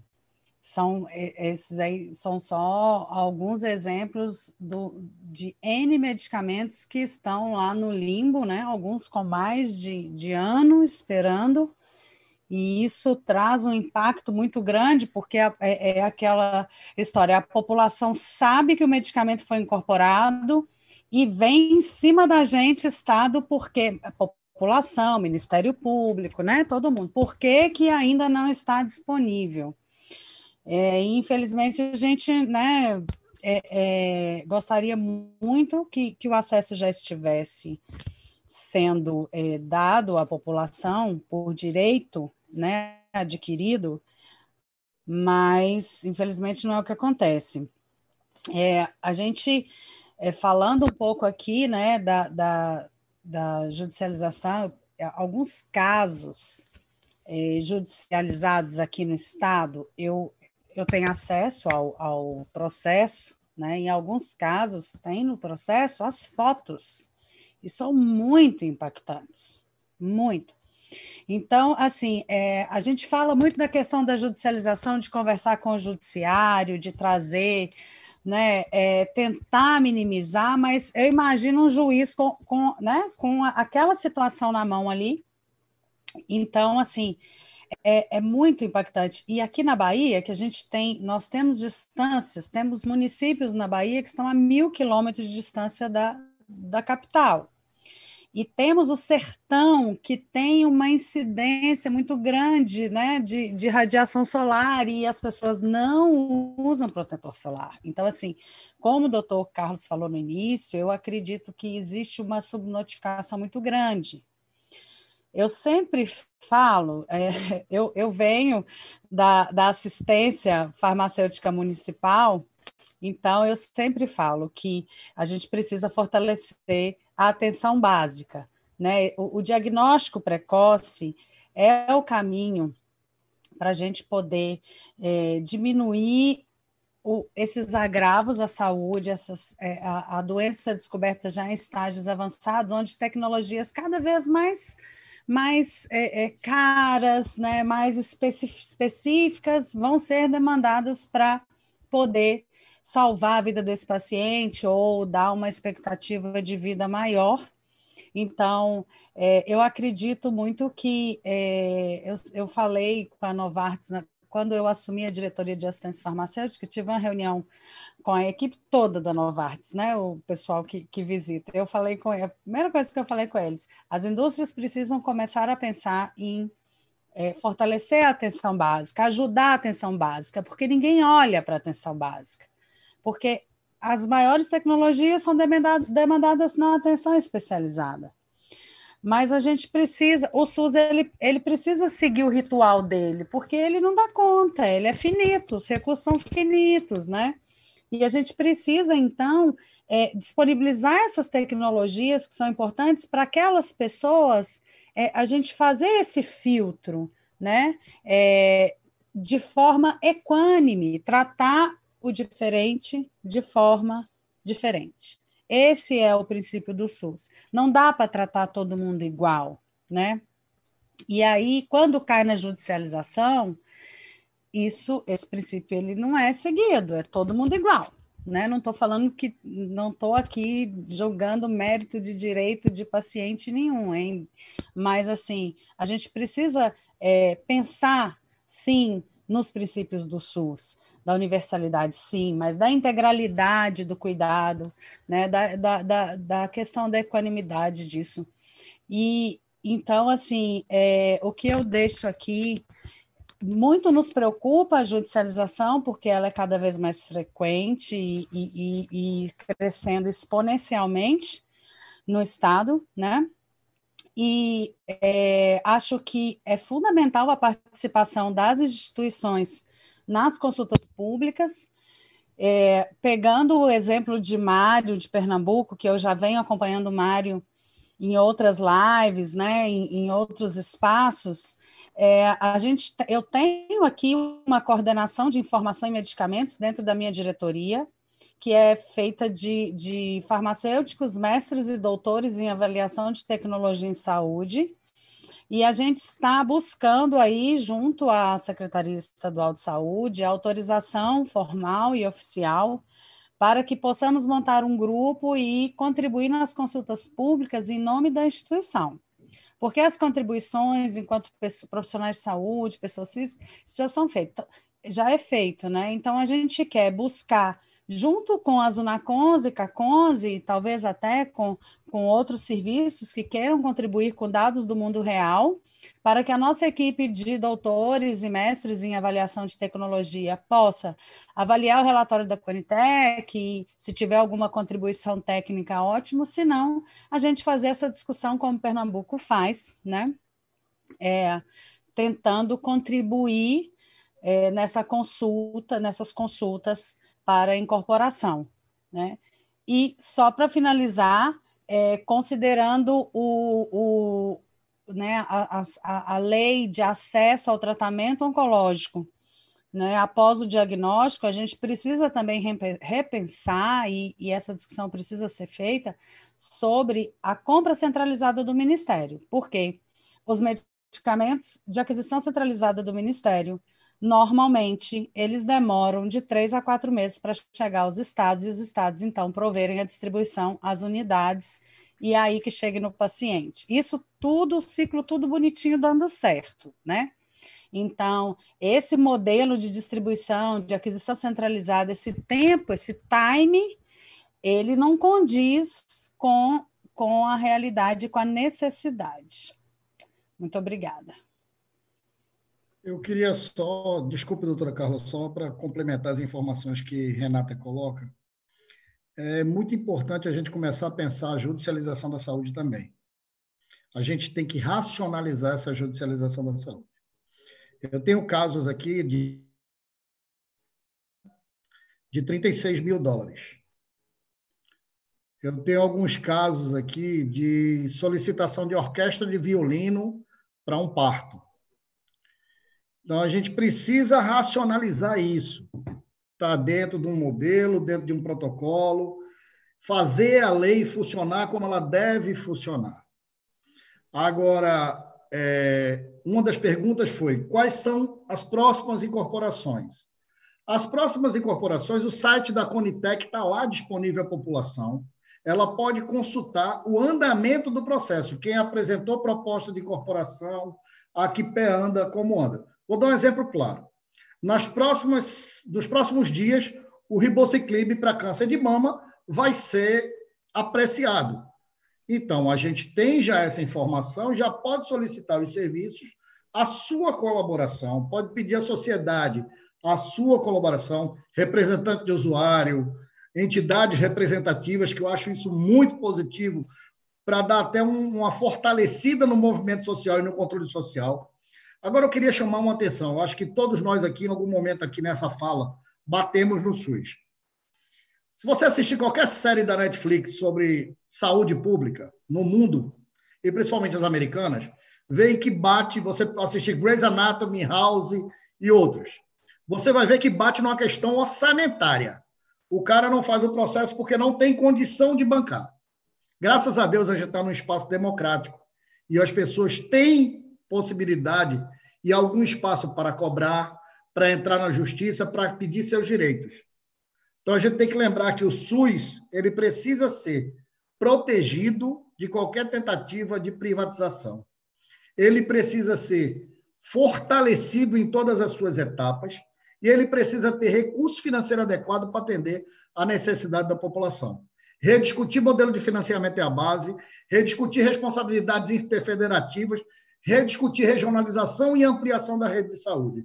Então, era essa fala que eu queria deixar aqui como pensamento, não só para as pessoas que estão nos assistindo, como para nós mesmos, que em algum, algum momento nessa fala batemos nesse sistema tão importante, o maior programa de inclusão social do mundo. Então, é, é isso aí que eu queria deixar bem claro, que a judicialização, em algum momento, é um desordenador, mas em outro momento ele é a única porta que a pessoa tem para recorrer. Então, é, é, precisamos racionalizar em tudo da melhor forma possível, mas, acima de tudo, garantir direitos. Então, o site da Conitec está aí, você pode consultar. Tem uma série de oportunidades que a gente tem como fazer chegar à população. Mário, muito obrigado pela oportunidade e até pela valorização do SUS. Né? Acho que isso é, é muito importante a gente ressaltar Eu tenho uma, uma dúvida pessoal, assim, eu queria que tu contasse brevemente como é que foi esse processo de uh, contatar os serviços e como é que foi a, a, o retorno dos serviços em dar pareceres para a secretaria e em se manifestarem nas consultas públicas. Como é que foi esse processo um pouquinho? Porque eu acho que esse processo é muito valoroso para se repetir em outros estados, né? Então, e isso apareceu, eu fiz o Melanoma Tour Connection por todo o Brasil, mas isso apareceu mais uh, intensamente no estado de Pernambuco. Eu queria que contasse um pouquinho dessa experiência. Certo. Nós temos um modelo que é o seguinte: quando é apresentado a consulta pública de um determinado medicamento, a equipe vai acompanhando. E aí tem os parceiros da indústria também que nos comunicam, ó, tal medicamento vai para a consulta pública, a gente entra no site, pega os documentos e começa a analisar, constitui um pequeno dossiê. Tem grupo de WhatsApp com as diferentes especialidades. Nós ativamos esse grupo de WhatsApp, informamos que vai haver uma consulta pública e hoje em dia, com essa tecnologia do Zoom, antigamente a gente tinha que convocar reunião. A, a, reunião física era muito difícil, era bem difícil. Hoje não, hoje a gente consegue até fazer as reuniões de forma mais, de forma virtual, mais célere. 30 minutos, 40 minutos, a gente resolve a reunião, traz os pontos e aí o que é que a gente acerta? O profissional prescritor que quiser fazer a sua colaboração, ele faz individualmente. O serviço faz uma contribuição e a secretaria, através do comitê estadual, faz outra. Então, isso ganha corpo e ganha força. Então, se o medicamento é de interesse verdadeiramente comprovado, que há um, um benefício à população, que há uma, uma resposta de eficácia, eficiência e farmacoeconomia interessante para o usuário e para os serviços e para a gestão, a gente entra num acordo, solta um documento com o, o, a, a posição pernambucana com relação a isso. Ainda há uma resistência de muitos profissionais, é, tem muita gente que tem preguiça de escrever, aí vocês sabem que pessoal de saúde não é muito afim de escrever, tem uma dificuldadezinha, principalmente na, com a classe médica, a gente tem essa dificuldade deles quererem participar por essa dificuldade, mas hoje em dia até a consulta pública tem sido mais simples, porque a gente passa no grupo de WhatsApp e o cara preenche ali só um questionáriozinho, faz pequenas contribuições quando não há necessidade de, de incorporação de algum documento. Mas é esse modelo, tem dado certo, é um modelo que hoje é um marco diferenciado em Pernambuco, não era assim, isso foi um trabalho com a, com a equipe que a gente tem, é, vislumbrou essa possibilidade. E outra coisa, Pernambuco tem protocolo próprio de incorporação de medicamento no modelo da Conitec publicado em diário oficial com garantia à população de participação. Meus parabéns, eu acho que é, é um exemplo a ser seguido, né? Gostaria de ouvir os, os comentários da Carla sobre esse tema e, eu, e também sobre os outros temas que a gente estou, mas parabéns, porque mostra uma discussão prévia, um alinhamento, todos estão na mesma página, não tem aquela coisa, ah, teve uma, uma audiência pública, uma possibilidade de manifestação e ninguém participou, porque nem sabia. Então, isso já ocorre como uma rotina e vocês têm um alinhamento, pelo menos um momento de discussão prévio, e eu acho que isso é extremamente valoroso. Carla. É interessante, desculpe, Carla, só um pouquinho. É interessante que todos os atores estão no mesmo espaço. Uhum. Porque essa história que o paciente, e aí uma coisa que me incomoda muito, eu acho que incomoda a Renata também, é aquela história que o gestor, o paciente é meu, o paciente não é do gestor. Não. O paciente é do sistema. Uma hora ele vem para a gente e ele é nosso também. Quem tem que atender ele com protocolo, quem tem que atender a necessidade dele, não é só o médico, não é só a equipe do NACOM e CACOM. Somos nós que fazemos gestão, somos nós que atendemos, que fazemos as compras, que buscamos a necessidade porque o paciente também é nosso. Nós temos responsabilidade sanitária sobre esse paciente. Que, que belo discurso, viu? Eu, eu, acho que é não, não, gerar na cabeça do paciente essa polarização entre o CACOM, o NACOM e o gestor. Parece que estão brigando e, na verdade, Fantástico. todos trabalham no mesmo sentido. Eu... Essa fragmentação é que enfraquece o SUS. É isso Exatamente. que a gente tem que lutar contra essa fragmentação É. Esse modelo aí do Mário tem que ser seguido por outros estados, realmente é um modelo. E, e veja, é vontade, né? Alexei, é vontade. É um grupo de WhatsApp, pessoas ali engajadas em, em, com um objetivo. Como ele disse, uma reunião de 30, 40 minutos, as pessoas se alinham. Enfim, acho que é um exemplo a ser seguido por outros estados. É, em relação ao SUS, eu acho o SUS um sistema fantástico que tem que ser protegido, sem sombra de dúvida. É um exemplo para outros pa países, inclusive. O problema em relação ao melanoma é que houve aí uma mudança enorme, uma revolução na doença. E a revolução em, em, questão de tratamento não foi acompanhada pela política pública, né? Então, eu acho que esse é o problema do SUS em relação ao melanoma. A gente não pode, é, é, há 20 anos atrás, ou há 10 anos atrás, até menos, é, não se tinham toda, toda essa gama de, de tratamentos que hoje tem. E, infelizmente, as políticas públicas não acompanharam isso. Então, esse é o maior problema hoje do paciente e do médico, o doutor Carlos falou, muitos pacientes chegam, o médico não quer me dar aquele remédio, a gente explica, não, não é o médico que não quer te dar, não tem no sistema, né? É, os pacientes chegam realmente, às vezes, com raiva do, do, do, oncologista, e a gente fala, calma, não, não é que ele não quer te dar, o sistema não tem como oferecer, é, como o Mário falou, o modelo de financiamento tem que ser revisto, é, a questão da PAC, é, que tem um valor hoje, é, desculpa, mas é ridículo o valor da PAC mensal para o tratamento de melanoma, não cobre é, nem procedimento, quanto mais medicamento. E, Carla, e, é desculpe, e com claro. 20 anos, algumas com 20 anos de desatualização. É, Quando a... o medicamento ele é atualizado todo ano no mês de março. Algumas APACs estão com 20 anos sem qualquer tipo de, de revisão financeira. E é, e é um absurdo, isso não cobra tratamento de doença nenhuma, uma defasagem aí de 20 anos de custo é, não, é impossível, né? Então, é um problema que tem que ser visto, revisto, é, não adianta, a Renata falou, olha, muitas vezes o pessoal vem em cima da gente Estado, né? Pra, pra, porque foi incorporado e não chegou. A bola agora está com o Ministério da Saúde, está em Brasília, não chegou por, por atraso em todo esse procedimento de incorporação. Uh, infelizmente, né, uh, Estado, no, no, sentido geral, inclui estados, municípios e União, mas a gente sabe que agora a decisão aí para esse medicamento chegar está realmente com a União, né? É isso, é isso que falta. Então, assim, eu deixo aqui, é, finalizo aqui dizendo que sim, o SUS é um exemplo, é, sim, nós temos que proteger o SUS, nós temos que nos orgulhar do SUS, mas infelizmente em relação ao melanoma, ao melanoma é, o paciente se vê acuado, é, sem alternativa a não ser judicializar. É, é, muitas vezes, ou ele judicializa ou ele morre. Né? Não, não, essas opções. Então, eu concordo, é um custo onero o sistema, a judicialização, é, tem que ser feita com muito critério. Na verdade, a judicialização não tinha que ser feita, ela é feita porque os medicamentos não chegaram, ela não tinha que ser feita. Mas quando ela é necessária, ela tem que ser feita com critério.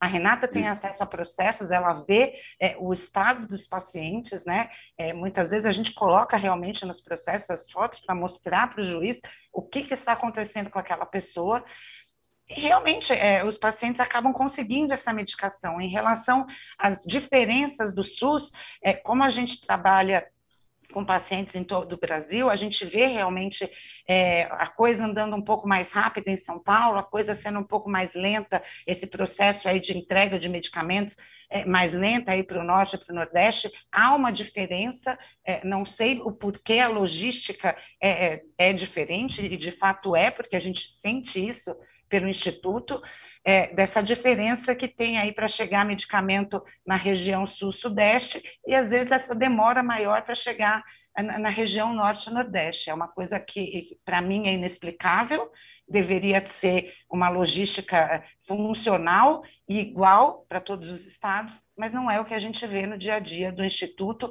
nem no dia a dia é, do, do escritório. O escritório atende é, pacientes no Brasil inteiro. Então, a gente vê realmente essa diferença de, de logística de entrega de medicamento, de maior demora para a região norte, coisa um pouquinho mais rápida na região sudeste, mas infelizmente é isso que a gente vê.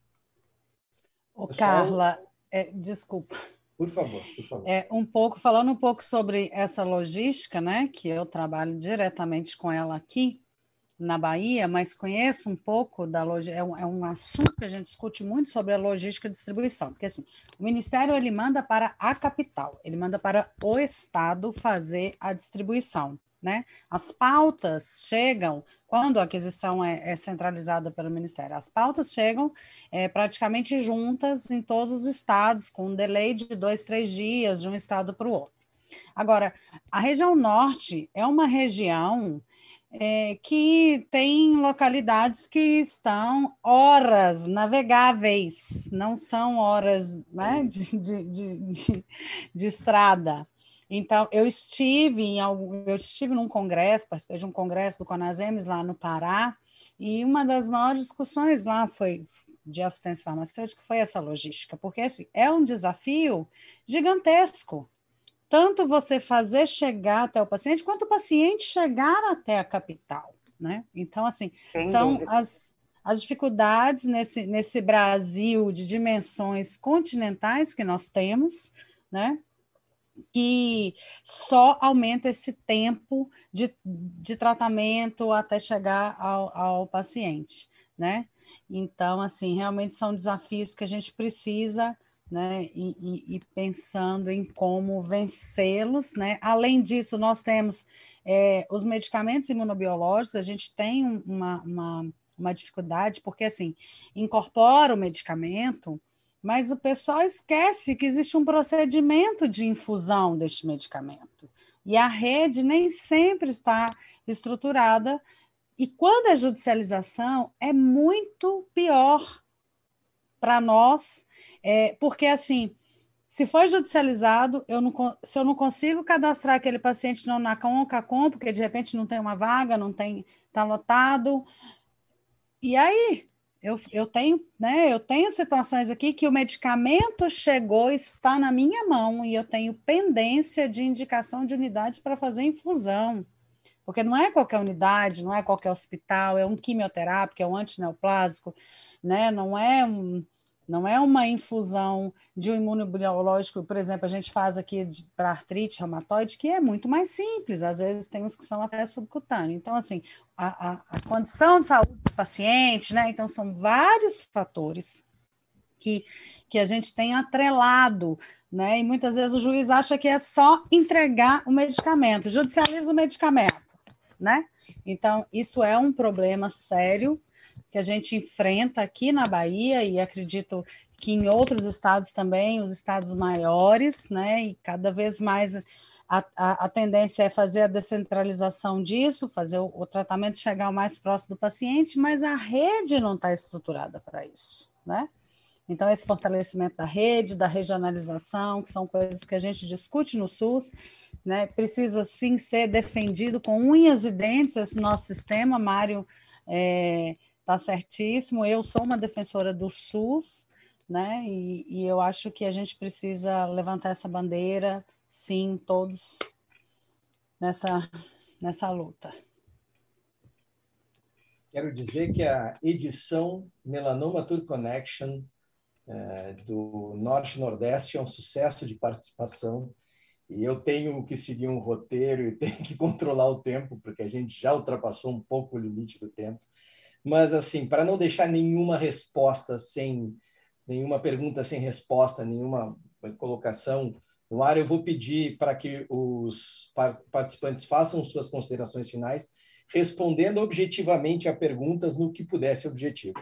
Então, a primeira eu vou fazer para o Dr. Carlos, é da Viviane Lisboa, e ela pergunta qual a diferença do tratamento do melanoma com metástase cerebral quando tem a mutação de BRAF e quando não tem a mutação, a, a combinação de NIV e IP.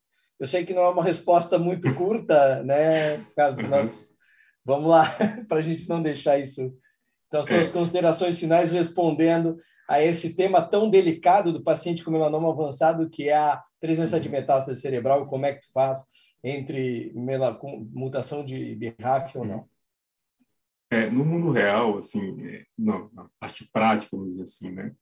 É, o paciente que tem mutação de BRAF, essas drogas elas têm uma característica que a responsividade do tratamento é bem precoce, né? Então, uma vez que o paciente já tem a mutação detectada, ele inicia o tratamento, a gente vê melhoras clínicas muito rápidas. Então, o paciente, a partir de duas, três semanas, se percebe que o paciente está melhorando. E isso é uma coisa que é, de, de fato, muito relevante para um paciente que está com metástase cerebral, que é uma lesão de altíssima gravidade, né? É, os estudos que baseiam, baseiam né, essas indicações, eles apontam para isso, os pacientes que são sintomáticos neurológicos, ou seja, que têm metástases que já têm algum grau de sintoma neurológico, ter um inibidor de BRAF é um caminho mais seguro para você ter uma resposta mais rápida. Do ponto de vista de controle de doença em longo prazo, a combinação, o estudo que embasa IP e nivolumab, os pacientes que não tinham é, metástase sintomática, ou seja, que não dependiam de corticoterapia para tratar o edema cerebral relacionado a isso.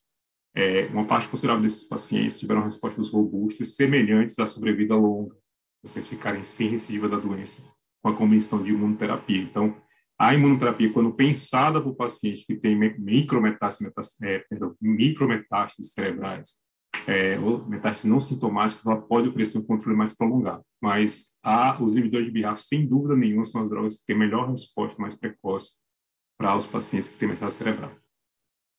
Muito obrigado, obrigado pela participação. Agora, dando sequência para Renata, e para o Mário, a Ângela Marques fala sobre o valor da PAC muito baixo, inclusive para exames, e que a gente precisaria de uma revisão urgente desses valores. Acho que isso ficou bem pontuado por vocês também. É, e que tem uma diferença, a, a logística é diferente, o preço dos medicamentos também tem uma diferença grande, acho que considerando o cenário. Eu não sei se aqui falando da compra central ou de todas as dificuldades que, que se tem na, na, no ajuste e na hora de, inclusive, realizar uma medicação que vem uh, por compra centralizada. Então, eu gostaria que vocês tecessem os comentários finais aí para a gente dar sequência. Renata, ladies first. Obrigada, querido. Sempre gentil esse meu companheiro. então, bom, é, a diferença de preço, quando se trata de medicamento judicializado, né, nós temos o, o, a Câmara de Regulação de Medicamentos da Anvisa CEMED, né, que, que estipula o teto e estipula um coeficiente que é aplicado sobre os medicamentos judicializados, que tem um percentual. Existe uma variação de ICMS de alguns estados, né, que é essa questão. Então, assim, no geral, os medicamentos judicializados, eles têm um, um um, um, balizador, não tem grandes diferenças. Lógico que quando o, o, medicamento de compra centralizado pelo Ministério, pelo volume, o Ministério, quando incorpora, já chama a indústria, já faz essa, essa negociação para poder ter um, um, preço, né? Inclusive o próprio impacto é calculado já em cima desse preço ofertado. Quando se tem, por exemplo, igual o Pernambuco, que tem o seu alguns protocolos que também faz essa negociação, então consegue fazer aquisição mais barata. Né? Então, assim, essas diferenças, elas variam muito de medicamento, da situação, do, do, do, volume, mas, no geral, o judicializado, ele, ele tem que seguir essa regra da, da CEMED, né? Bom, é, eu gostaria de agradecer, aproveitando aqui o, né, a finalização, é, foi um prazer muito grande, uma discussão riquíssima. Né? Muito obrigada a Eduquera, a Novartes, ao doutor Carlos, doutora Carla, meu querido doutor Mário e doutor Alexei pela brilhante condução. Vou deixar com o Mário para as demais contribuições. É, verdadeiramente, eu acho que Renata pontuou tudo com relação ao processo de compra. O que a gente precisa de rediscutir é o financiamento da saúde. Para quem não sabe, a saúde, quando foi criada, que modificaram, que criaram a CPMF, quando a CPMF saiu, o que sobrou foi o dinheiro do INPS, do antigo INAMPS, que era para 50 milhões de brasileiros, virou para 150 milhões de brasileiros. Então, a crise financeira não é de agora, é uma crise que ela vem se perpetuando e se agravando. E se agravou ainda mais quando se cria a PEC do fim do mundo, que é a Emenda Constitucional 95, que acaba com o financiamento da saúde é, o, financiamento da saúde vira um sorrisal, ele se acaba, se dissolve. Então, os custos aumentam, a tecnologia aumenta, a necessidade da população aumenta, a população ficando mais velha, com doença mais crônica, e o custo de acidente de moto aí é um absurdo. E simplesmente a gente tem uma, um subfinanciamento e uma perspectiva de não poder crescer dinheiro, nos próximos 19 anos por uma proposta neoliberal que tem todo fundamento econômico liberalista americano, que é uma proposta de privatização. Então, é, algumas soluções podem ser dadas, como é o caso da compra consorciada. Nós tivemos uma experiência agora com nove itens do consórcio Nordeste que deu uma economia absurda para o. Nove não, foram 20, né, Renata? E, e deu uma economia absurda no Nordeste. A gente pode ter essas compras consorciadas também para a judicialização da saúde, pensando aí em manter atas de registro de preços corporativas. O, o processo de compartilhamento de risco também é uma possibilidade muito interessante entre a indústria e os gestores e os serviços, mas a gente precisa de revisitar a necessidade da população. É, até porque estamos todos aqui por eles. É, eu queria agradecer a todos, queria agradecer a Carla, a Carlos, a Renata, a Alexei, a Educare e a Novartis. É, queria agradecer aqui uma pessoa muito especial, que é a gestora de judicialização da saúde, doutora Creuza Cavalcante, que nos escuta, mandou uma mensagem no zap aqui agora, e que é uma batalhadora do SUS, assim como eu, fui estagiário dela, e hoje estou aqui graças à sementinha plantada do SUS, eu me apaixonei por isso e não consigo largar. Isso é minha minha tarefa diária. Eu acho que eu nasci para isso e vou morrer fazendo isso. Muito bem. Carla? Pessoal, queria agradecer. Acho que o debate é riquíssimo. Acho que todos nós aqui temos em comum Uh, primeiro, o amor pelo SUS. A gente bate porque a gente quer ver ele melhor, não porque a gente não gosta. Uh, acho que isso é fundamental. Todos nós aqui temos também como, como ideal aí a saúde dos pacientes. Uh, Alexei, queria agradecer pela condução do evento, maravilhosa condução. Uh, Dr. Carlos, Renata, Mário, a Eduquera, Novartis pelo convite. É um prazer estar aqui de novo discutindo com vocês e debatendo e trazendo mais informação para o paciente que, que precisa realmente saber o, o que está acontecendo uh, com ele mesmo, com a própria doença, o lado do médico, o lado do gestor. É importante que todos nós é, possamos conversar em debates assim tão ricos. Muito obrigada a todos. Eu gostaria de agradecer a todos vocês que brilhantemente uh, trouxeram informações sobre um tema tão duro e tão árduo como o melanoma, né, e todas as dificuldades que se enfrenta no dia a dia de uma jornada do paciente com melanoma, que vocês enfrentam no estado, nos estados de vocês, e, e, todas as iniciativas que daí podem surgir, que já surgiram e que estão sendo feitas. Eu considero esse caso do, de Pernambuco, que o Mário nos trouxe, um case a ser repetido nos outros estados do Brasil.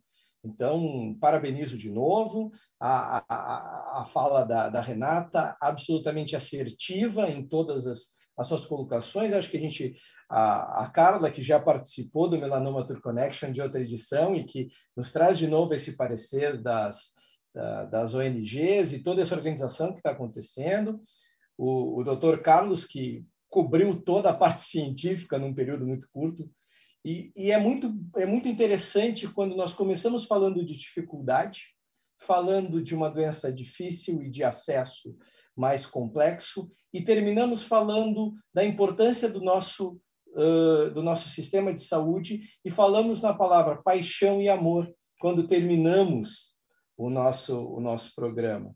Então, é todo profissional que traz consigo dedicação, paixão e amor tende a ir muito melhor, porque também está é, emanando esses sentimentos quando está fazendo o seu trabalho. E ficou muito claro aqui que não, não pode haver dicotomia no sistema de saúde. Nós todos trabalhamos do mesmo lado, não existe essa, essa divisão entre o gestor, a ONG, o médico, o paciente, está todo mundo do mesmo lado. É importante que a gente diga isso, porque às vezes parece que nós que o Melanoma Tour Connection vai ser um campo de batalha. Na verdade, não. É aqui onde a gente coloca as nossas perspectivas e tenta entender a perspectiva do outro que também trabalha no mesmo tema e busca essa como fazer melhor. Eu fiquei muito feliz de ouvir que tem um grupo de WhatsApp que as pessoas discutem e alinham o que pode ser importante e bom para todo mundo. Quantos pacientes ganham com isso? Então, eu quero dizer da minha felicidade de ter participado de todos os Melanoma Tour Connection até o momento e do brilhantismo que foi. E eu agradeço vocês por ter participado do Melanoma Tour Connection Norte-Nordeste, porque, na minha opinião, foi extremamente válido esse material que a gente produziu.